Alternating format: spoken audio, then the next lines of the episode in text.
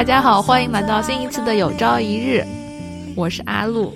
我是玉林，我是小六，嗯，我们今天想聊一聊的这个话题呢，是关于认识自己。因为我们最近，因为我自己最近看了一些这个超级英雄的电影，然后我发现，嗯，超级电影里面的超级英雄，仿佛从一开始他们就知道自己的使命是什么，有一个非常明确的目的，比如说拯救人类、拯救世界、打败坏人。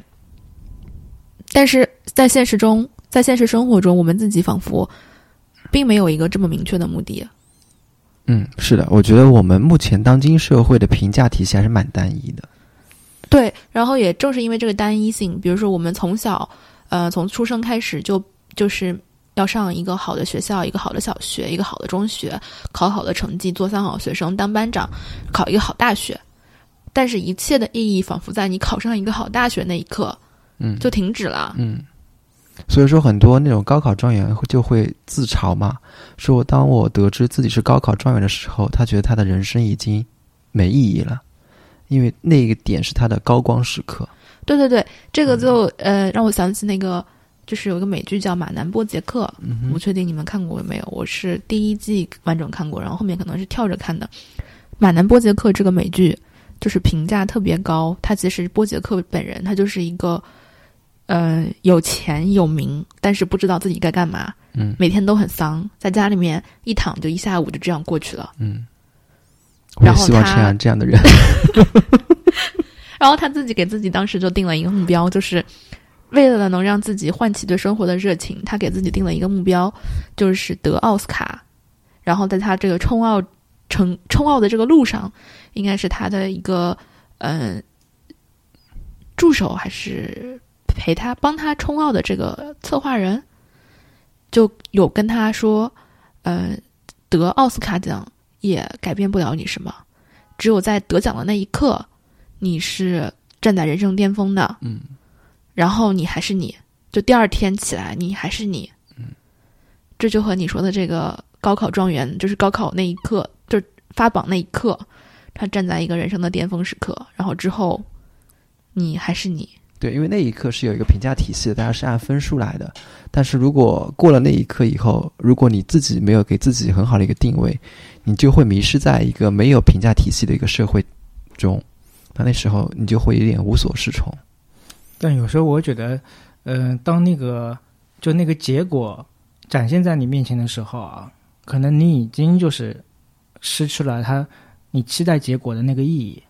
就特别是有些时候，我比方说，我特别想做一件事情，或者是我奋力去拼搏一件事情，但是当这件事情嗯真正成功的时候啊，就那个时刻并没有你想象的那么欢乐。就你期待，如果假如说这个嗯结果出来的时候，你应该会很开心、很快乐的去接受这个结果。嗯，但是真正当就是这个极乐之后的那种空虚，真正当这个结果来临的时候，你都还没有极乐，就是那个乐，你确实会有乐啊，嗯但是没有你想象中的说那么快乐。我觉得玉林可这个刚才说的话可以有举个例子，就是旅行的时候，大家在准备旅行的时候是最快乐的。当你真正踏上旅行的那一段，谈恋爱的时候，在暧昧的时候是最快乐。对，也是同样的道理。我觉得，就是你在自己在意淫、在幻想的时候，你是快乐的程度会远远高于你已经踏上旅程的那一刻。其实我觉得我自己的 ID 就是一个非常好的迷茫的当代青年的迷茫展示，因为我的 ID 叫找不着路，嗯，就是就是因为觉得找不着路，就是就是一个完全就是迷失状态、迷失的这个状态的描述。那首先哦我们想问一下，就是为什么我们会多数情况下觉得自己是一个迷失的状态？我不知道，我感觉，嗯、其实就今年，就是嗯、这段时间，就是在跟公司一些新招聘的年轻的呃新来的小朋友们聊天的时候，会问，就是说他们对自己的生活有什么打算或者是计划。然后他们就发现，我发现他们就是也像刚才我们说的那样，就是说你的目标是考上一个好大学。他们在毕业的这个时候呢，他们的目标就是找到一个好工作。那他们现在在就是 在我们公司，他们至少目前这个阶段，他们认为自己找到了一个挺理想的工作，因为这个 offer 是他们自己选的。嗯，然后你再去问他对未来的生活有什么目标，那单身的可能就是说找个对象，其他的似乎就没有了。就是因为他们自己认为，就是可能晋升也没有那么快，那么目前的短期目标，那可能就是一个就是好好工作。我觉得他们就是很很朴素，但是你就会感觉好像所以说，你期望得到他们的答案是什么？我不知道，但是我非常渴望知道，所以我才会去想问问他们，因为我觉得他们那么年轻，那么有活力，甚至应该那么对生活还抱有幻想。但是如果阿鲁，如果你回过头去想想十年前你自己的一些梦想或者想法啊，嗯，你会有一个很明确的目标吗？没有，我觉得十年前，十年前，为什么十年前？十年前我还小呢，五年前吧。哦，那就五年前了。五年前以后就有点大了。如果我回想当时的我自己的话，确实也是一个类似于他们这样没有什么太明确的想法的状态。嗯，我觉得反而是在成长的过程中，你会对嗯很多事情会对自己真正的追求越来越有一个嗯清晰的模样，就是像那个拍立得的相机的纸一样，那个画面越来越清晰起来。我感觉我以前就从大学开始就是一种被推的状态，就不知道自己应该往哪条路上走。就所有的一个节点，比如说找工作，也是因为到了嗯大四了，大家都在找工作，所以说我也去找工作。是的，是的，包括后来人生中的一些选择，也是哎，身边的人都这么在做，所以说我觉得我也要跟上他们的节奏，而不是掉队，所以说我才去做这些事情。一个是随大流，对另外一个是呃认为哪个更好。哪对个选择更好？但这个好是基于一个社会大众的评价体系，对而，不是说从自己的内心去考量是的。的我觉得嗯。我也完全是这然后包括现在可能长大一点，稍微会有一点自己的想法，嗯。但是总觉得那个想法离自己还是很远，就想要伸手去抓，但是又抓不住的那种无力感。因为你已经拥有了你现在积累的这些东西，马上换一个轨道，意味着你现在这些东西对。你要失去，是的，这其实嗯。是一个很大的代际成本。嗯，所以说有些人也会说，我们现在的迷茫和焦虑吧，也是自我的一种矫情，就是我觉得不是，我觉得以前我觉得可能是矫情哦，嗯现在我会觉得，就是人对于自己更深层次的意义的追求，还是要有的。就是这个还是一个比较实在的东西的。只是我们嗯大多数的人在已经很忙碌、很快节奏的生活当中，没有时间去思考，因为毕竟嗯这个问题还没有真正威胁到我们的生存，就是它不是一个必要的思考。嗯而且有些时候就是说，你自己的某一些方面啊，包括心理的某一些方面，会被周围打压。就是你小时候，比如讲说你想做一件事情，父母会对你说这样是不好的。对，所以我觉得我们今天之所以就是我们决定讨论这个话题，关于了解我们自己，也是为了一个是像刚才玉林说的，更好的认识自己的本我，还有一个就是，只有能够了解自己，才能够发掘出来自己想要什么，也才能知道自己到底想追求的是什么吧。嗯，对，所以所以说我首先想告诉大家，就是我觉得这种迷茫的状态是一种很正常的一种现象，对。就大家不要去抗拒自己的迷茫，就要去首先第一步要去接受它，因为这也是自己人生中的一一部分。对就有些人就会说我要幸福，幸福就是快乐。其实幸福不仅仅是快乐，幸福还意味着你要接受你自己的痛苦，这样才是一个完整的一个状态。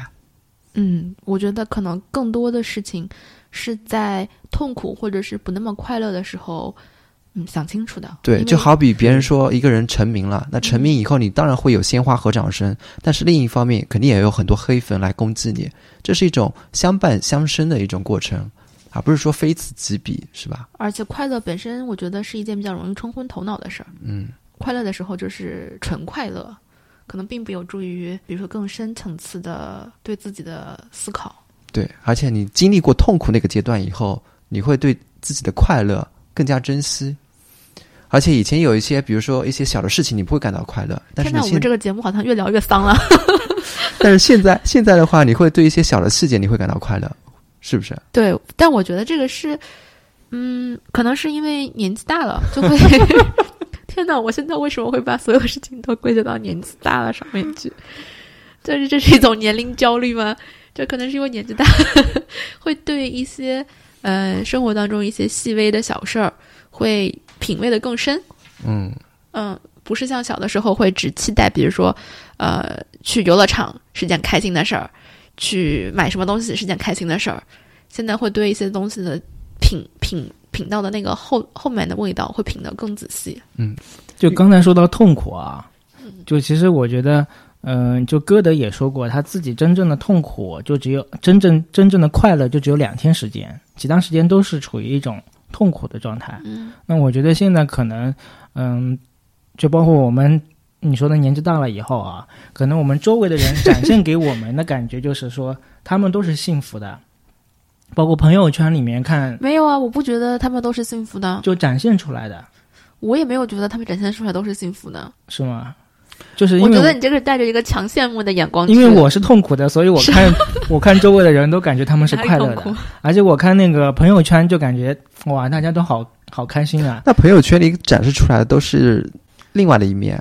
嗯对，所以说就展现出来的，我觉得都是比我幸福的。嗯其实我有的时候经常会自己陷入一种迷茫，就是我觉得我周围的人的那种快乐都很肤浅，尤其是当你我跟你讲去什么地方，因为我们现在这个呃，我们家附近有一个商场，那个商场就是客流量不怎么行，然后他现在为了提升客流量，里面就开了很多那种培训班，什么英语培训班、舞蹈培训班、美术培训班，然后这个客流量一下子蹭就上来了，嗯因为家长都喜欢为这种东西买单。嗯然后你只要去那个商场里面走一走，就能感觉到，呃，因为孩子们在里面上课，家长全部坐在外面的那个凳子上面，嗯你就觉得那个走廊两边坐满了就是放弃了自己的生活的中年人，就是他们在那边就是，呃，基本上都是要么在刷公众号，要么在手机上打牌，要么在玩游戏。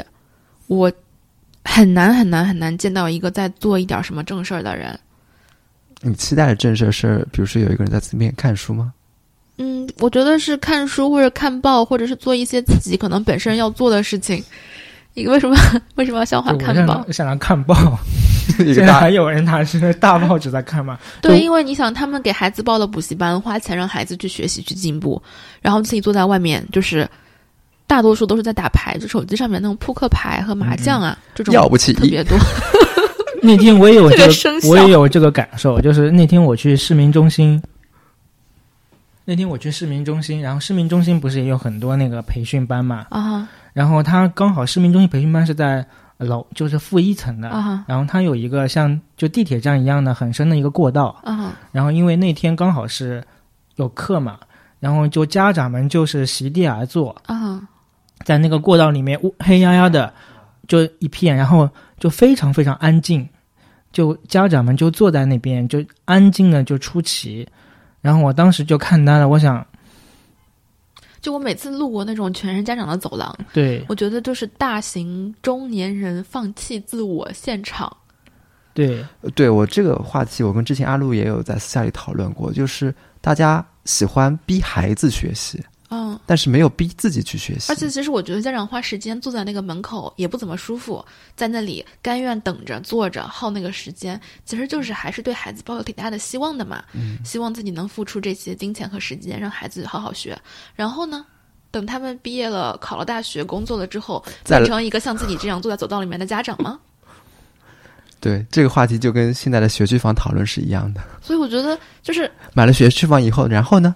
就是你说他们是快乐的，但是在看到他们的这些很多个侧面之后，我会觉得他们的快乐可能是很肤浅的。就是我我会陷入这种迷茫，不是说我看不起别人的快乐，是我会觉得这这这是真的就是一个中年现状吗？我是我不认，我还想挣扎。我是觉得快乐都是肤浅的，痛苦都是深层的。嗯所以我觉得可能知道自己真正想追求的是什么的，首先就是要了解自己。如果你都不了解自己，你怎么知道什么是自己喜欢的，什么是自己渴望的呢？嗯我经常看到，就是年轻人、小朋友，包括我的弟弟妹妹，他们会来跟我说，自己现在做的事情不是自己喜欢的。嗯，但是你问他你喜欢什么，都不知道。对他说不出来。嗯，那这就是我以前的那种状态。你现在知道了吗？现在也不知道。我觉得 我现在也不能给你一个特别明确的答案，但是就像我刚才说的，现在我感觉像是那个，嗯、拍立得的相纸，就是那个轮廓比以前在慢慢的变得更清晰。晰，嗯，嗯哼，所以我还挺享受这个过程的。那对于年轻人来说，他们往往是困惑于不知道自己喜欢什么，然后来跟一些前辈或者他们觉得还挺好的，比他长他们几岁的人问自己该怎么办，怎么寻找自己喜欢的东西，自己在做的东西不喜欢该怎么办？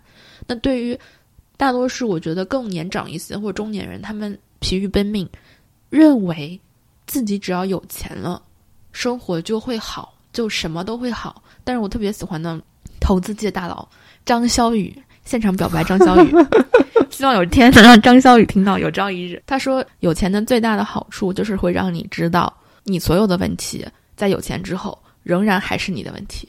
嗯，还蛮深刻的。我特别喜欢，特别喜欢他这句话。大家都认为等我有钱了，这些事儿都不是事儿。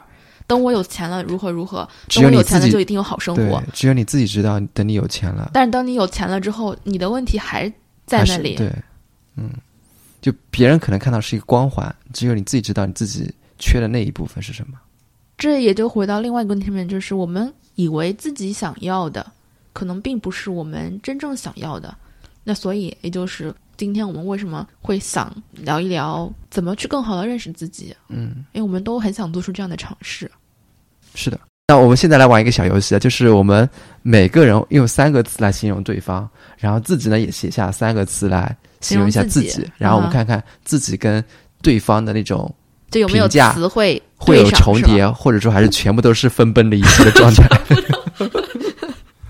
那我们从阿鲁开始来，我我对阿鲁的评价的三个词，先看一下。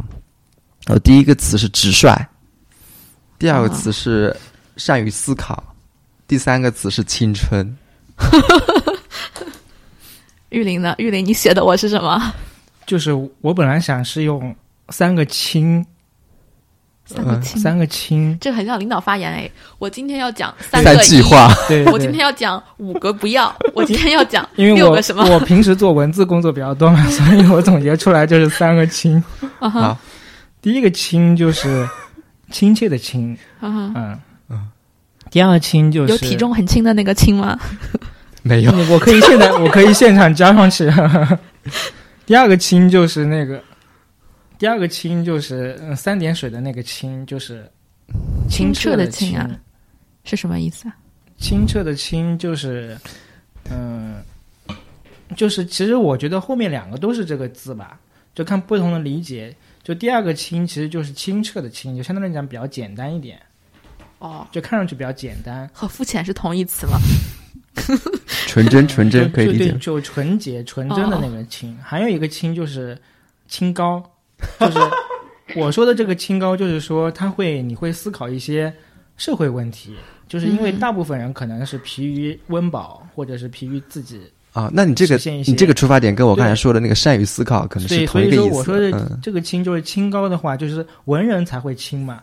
文人才嗯会清高，就是有一定自己的想法，所以他可能就是有点卓而不群，就是在表扬你，我感觉你 在我的注视之下，正在拼死挽回这个词的释义。就是卓而不群，就反正就是说，嗯、就是会出淤泥而不染。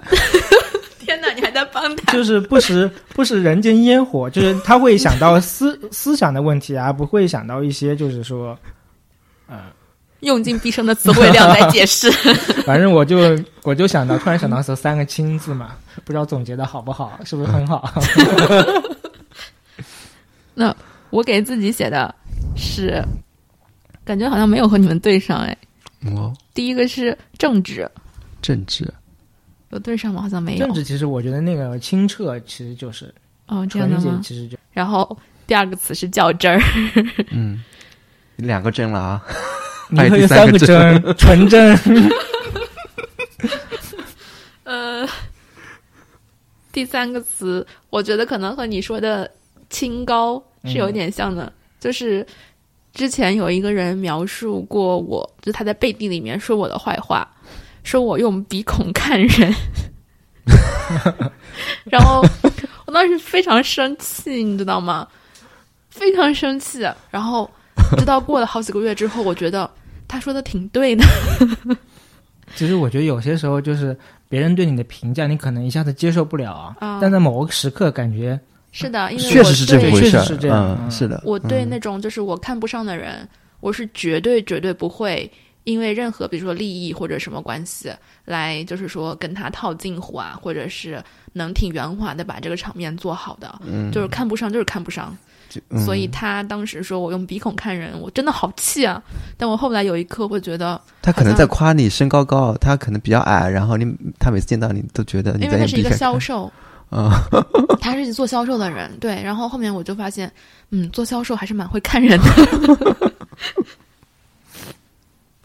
好，那我们来聊一聊所以好像还有一点点、一点点嗯，相似的地方三分之二差不多，嗯，可能大家的意思可能差不多，就是词不完全一样。对，嗯三个真跟三个亲，那说明我其实还对自己有一点基本的认识的，可以这么说吗？那肯定啊，不然你怎么跟你身边人打交道呢？真那真的是不食人间烟火。没有啊，就有些时候可能会自己对自己的判断和周围人对自己的判断会差距很大，说不定你就是。来，我们说一下 来，大家好，来说一下我们小六来，我们对小六的评价。玉林先来，你先说吧，我还才准备，怎么了？都大家都不想不敢评价我是吧我是吧？才准备了两个字，我还在想第三个字呢，哦，我准备了三个一样的字，是吗？哪三个？我觉得装装装，不不，我觉得形容他，我觉得形容他就是好奇，好奇，好奇，就是，啊，嗯，就是他是一个充满充满好奇心的人，然后这个好奇可以从好的地方理解，比如说，呃，对所有新鲜的事物都充满好奇心和了解的欲望，愿意去尝试新的事情，愿意认识新的人。嗯、那从不好的地方理解呢，就是可能对一个事情的呃持续的热度会比较短，嗯，然后也会因为比如说，呃，对很多事情充满好奇，可能会有时候会伤害到别人的感情。比如说，他会去好奇新的朋友的世界，那可能就会忽略老朋友。是的，嗯，是有这种状况。所以我觉得他就是好奇，好奇，好奇。嗯那不就一个字吗？没有啊，重要的事情说三遍。那玉林呢？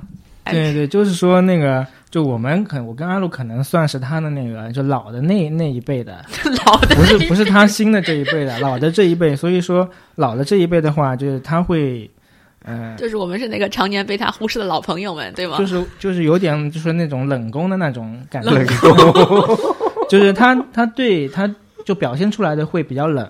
所以我刚才我在自己的纸上我写的是一个冷字，嗯，哦，哎，我觉得这个词很好，哎，这个会跟我下一段接上，哎，继续继续继续。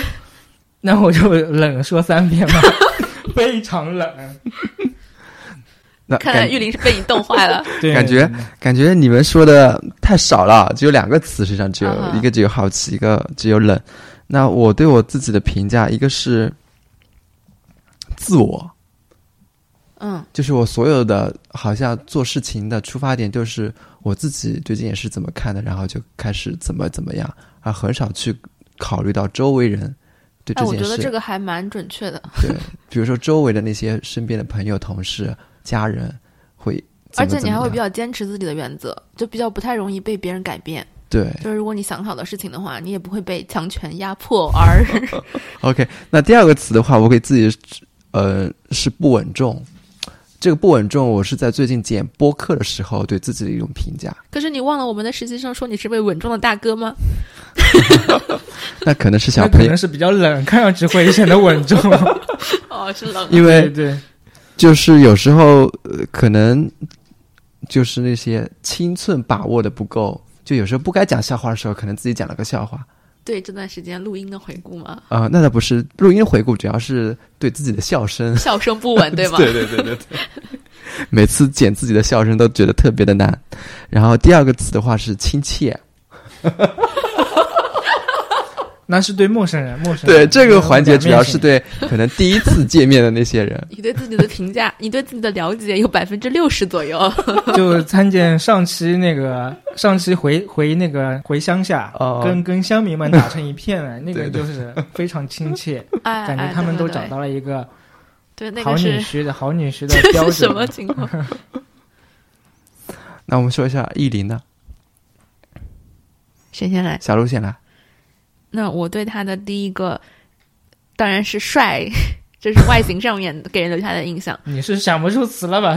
哎，我我有听说很多人见到玉林第一面说像胡歌，然后最近我又听说说他像李现，但是我觉得 我是看不出这两个人 在他身上的影子。就是呃，我觉们今天不是聊那个嘛，聊心理嘛。一个人的帅，并不是说是对于我来，这这个词对于我来说，并不是完全是就是说五官啊、长相啊，就是还有比如说比较修边幅啊，然后就是打扮的比较得体啊，就是整个给人的感觉。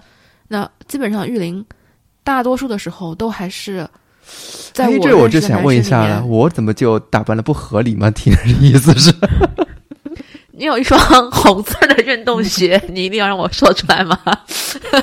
我那双鞋已经四年没穿了吧？大红色的运动鞋，但它永远都在我的记忆里。哦，应该还有那个朋友圈还有一张照片，就是他那个飞奔起来的照片，你还记得吗？就是、哦就是红色的红色的那你看，双鞋这就是。老朋友的问题，他为什么会打入冷宫？因为我知道的太多了，一双四年没有穿过的鞋都能想出来。嗯，那继续还有呢？第二个词就是期待别人的回应，我觉得这个就是我刚才说在玉林说你很冷的时候，我说这刚好和我后面的一点接上了。啊、我觉得他是一个在和别人交往的过程中，非常需要别人有反馈，不管这个反馈是正向的还是负向的。我觉得在他和很多人的交往的过程当中，我都觉得他是非常非常期待别人给他反馈的。其实你想想看，这样的人其实很可爱啊。他其实不管做了什么事情之后，他都像趴在门口的小狗，就一直在那边。那我有两一个问题啊，就如果两个人都是这样的状态，期待对方反馈，那不就是一个无休无止的一个对话了吗？什么？那人家那个叫热恋，好不好？你果然很冷。嗯，接下来还有一个词呢，你是什么？你是想做聊天终结者 是吗？所有对话到我这里结束了，大家都不要再辛苦。早点睡吧。第三个词就是闷骚，啊，嗯我觉得闷骚可能和他心里面一直期待别人反馈的这状态其实是有点相似的。嗯嗯，那你我觉得你对他的评价比我好多了，我只有一个词，他有三个词。那我来说一下我对玉林的那种看法。第一个是我在他身上看到了养生，今天聊的是不是？今天聊的是心理你 对人的看法。这三个词嘛，就是行为啊对对对你，就是这种就是作业就是很敷敷敷衍的那种作业，然后第二个觉得你不真诚。不真诚，第二个词是有文化，这不太不真诚了。就感觉还不如我们要帮助他，对啊，了解和发现自我一个己冷字对你的分尸还好。那第三个，词就是腻歪，腻腻歪。这个词是大家都能听懂的一个词吗？腻腻歪歪，嗯，好像是一个标准的汉语词。嗯，嗯，什么意思呢？腻腻歪歪，I can't explain。就是有时候我觉得玉林，比方说他有自己的扭捏，他有自己的，比如说一个观点，但是呢，他又不不不明说，就是让你去猜。你们觉得这个好吗？就是对吗？是这种，就是会让你猜，但是说实话很难猜中，嗯，啊。所以说我还觉得不如像阿路一样直爽，爱来不来就这样。那说一下你对你自己写的三个词是什么？其实我自己我也写了一个冷字，就是原来我一直不认为自己是一个比较冷的人，所以你就今天的作业就写了一个冷是吗？我还有个暖字，你才是敷衍的那个人呢、就我还没说完，我就说有有个冷字为什么说有个冷字呢？因为原来我觉得我是一个比较亲切的人，嗯，是另外有一个同事，然后跟我另外一个同事说说一件事情，然后他说他不敢跟我直接说，那可能是对你的崇拜啊。不是不敢跟我直接说，他说可能是觉得就是我比较严肃，然后他怕跟我说某嗯一件事情。嗯，那下一个呢？啊，啊，就是冷热交替。就冷热交替，啊，就是冷热酸甜，想吃就吃。对。其实牙疼，还有一个呢，就是就刚才你们说的那个腻歪，嗯哼，撞上了，终于有一个词完全重合没有 没有撞上，他是来反驳这个词啊，我觉得。就是我是为什么要写这个腻歪？真的撞上了，我上次也也跟你们说过，就是我会比较沉溺，就是腻在某一样东西上面，这好像不太一样。就都是一个腻歪，就腻嘛。原来你喜欢写单字儿，然后再进行充分的诠释，这感觉不是很真诚，因为就是你有这个解最终解释权。对吧？夸也是你解释，就是写个批判也是拼你然后到时候都把各种文字都，因为我学了文字学啊，所以我会 说文解字啊。我觉得，当我们面对外部评价的时候，就刚才我们三个在面对对方给自己评价的时候，可能都会有个别的词会觉得有一点点不服啊，或者想辩解啊。其实就是因为我们最难面对的就是自己，就是一个真实的、客观的，可能别人评价出来的，就是对，所以说这时候我们的自我实际上是有两个自我，一个是想象中的自我，一个是真实的自我。如果你只活在你想象中的自我，那你就会比较累。嗯，如果你对你自己真实的自我了解的、接触的比较少，这时候你就会有越来越多的痛苦和迷失。可是，就是直面真实的自己的这个过程，其实并不是一个非常愉快的过程那，肯定的，并不是像我们刚才就是做的这个小游戏这样对啊这，么欢快。嗯，那肯定的呀。嗯，因就是为我刚才刚才说到那个，就是别人的评价啊，嗯就我昨天也看，就是说你的性格，特别是你隐藏的性格啊，隐藏的心理啊，会有一个投射的投影的过程。就一个就是投影，就是说，呃，你身边的人，你其实越隐藏什么东西啊，你身边的人越会容易把这些特质就反馈在周围的人那群人身上，就靠近你那群人。还有一种就是说，当别人评价你的时候，你越是抗拒别人对你的那个评价，其实那个是你隐藏在自己的那一部分的那个特质，就会更明显。就会当你非常抗拒某一个评价的时候，其实那个评价可能是你那个就隐藏的那个特质，但是而且刚自己不才敢承认。对，而且刚才你也说到了，就是会非常在意自己比较亲近或在乎的人对自己的评价。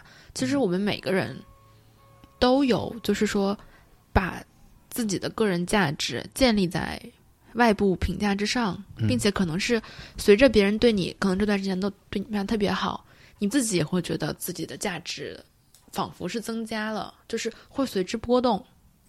我觉得在乎别人这件事儿也无没有说对还是错这么一个观点，主要还是你要看那个评价体系是否是好的。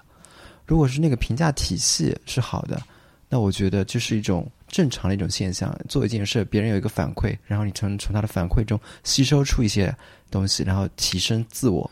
但是我后来会陷入，就是会有一个想法哦，就是我们的比如说长相好、学历好、个人能力好、呃性格好，都是仿佛是我们我们自己是个产品，这些都是我们的增值属性。嗯。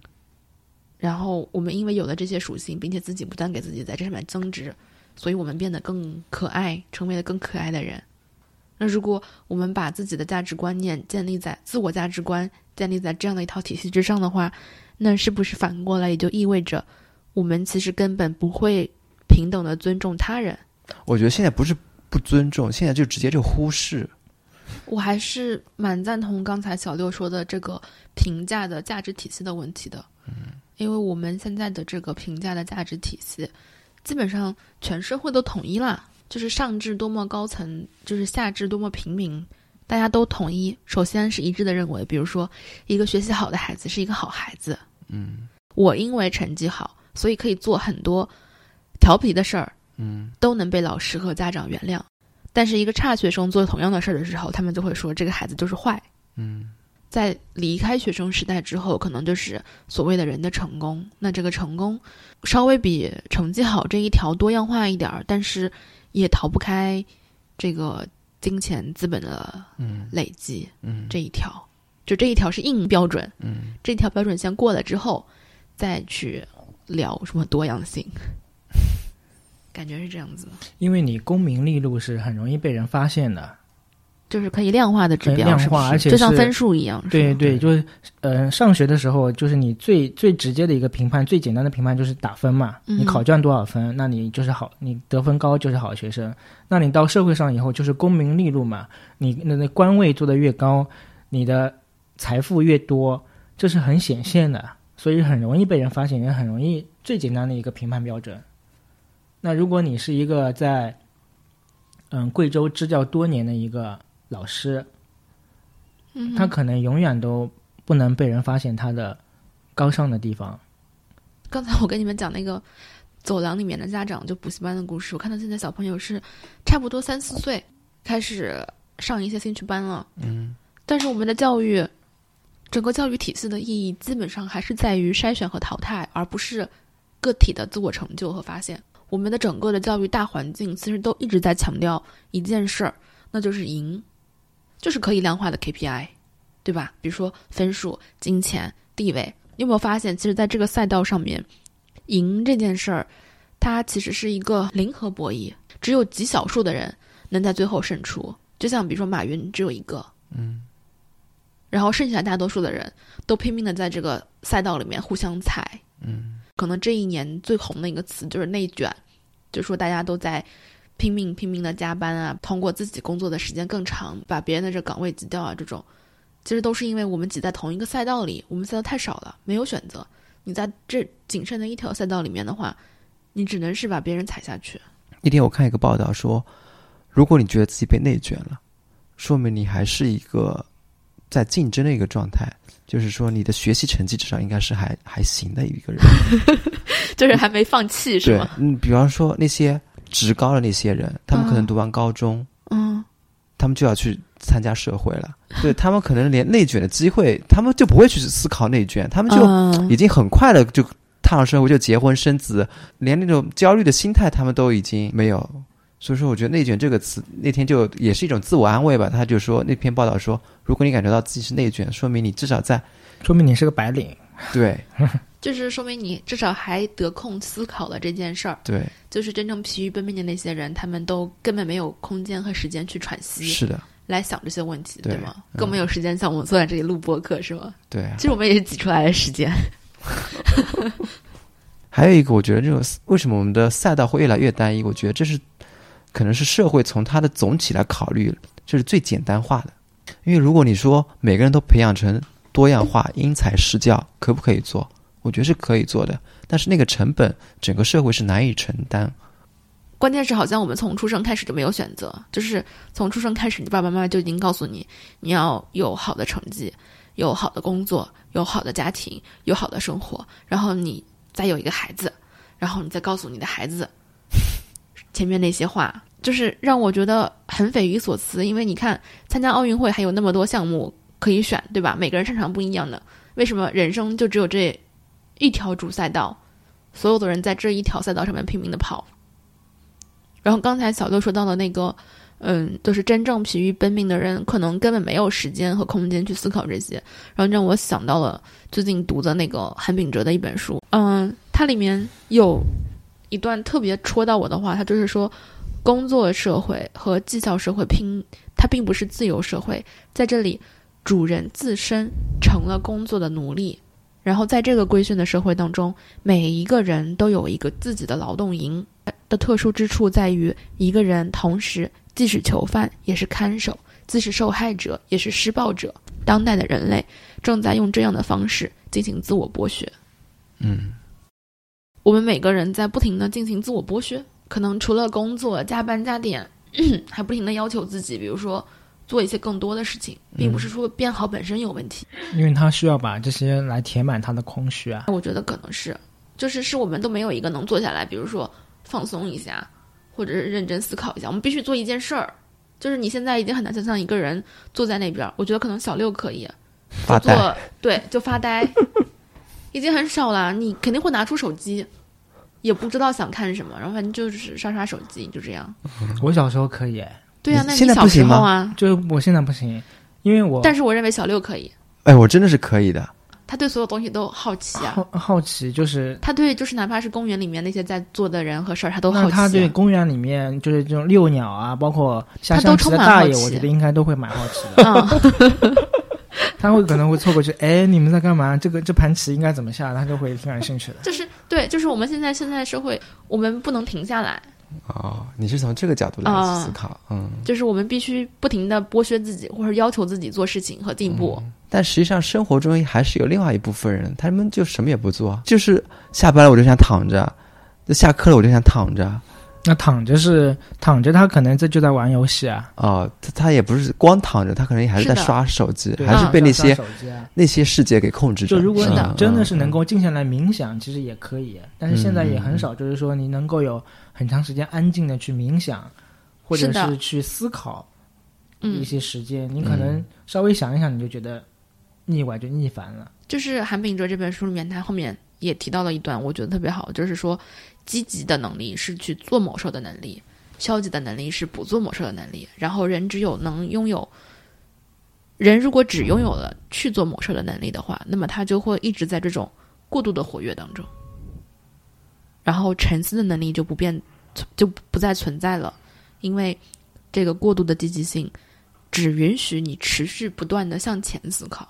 嗯，就是你会失去，像刚才玉林说的，你会失去这个沉思这就像一个充电和放电的一种状态。的能力。嗯我觉得这真的就是很很精准的描述了我们现代人的一切行为。而且现在就是说，能够干扰你的东西越来越多了。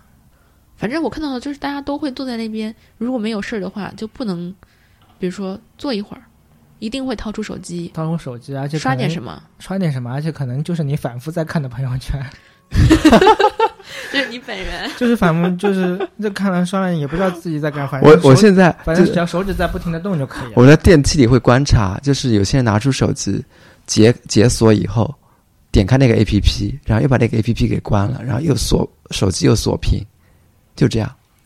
对啊，因为他不知道自己想看什么，就哪怕在电梯里，就哪怕十五秒钟但是他时间，不能忍受这十几秒的就我我看也就十五秒钟是上下这种状态。没有新鲜事。对啊可以，这样理解吗？就他不能忍受一会儿没有新鲜事，对。没有那个小红点亮起来。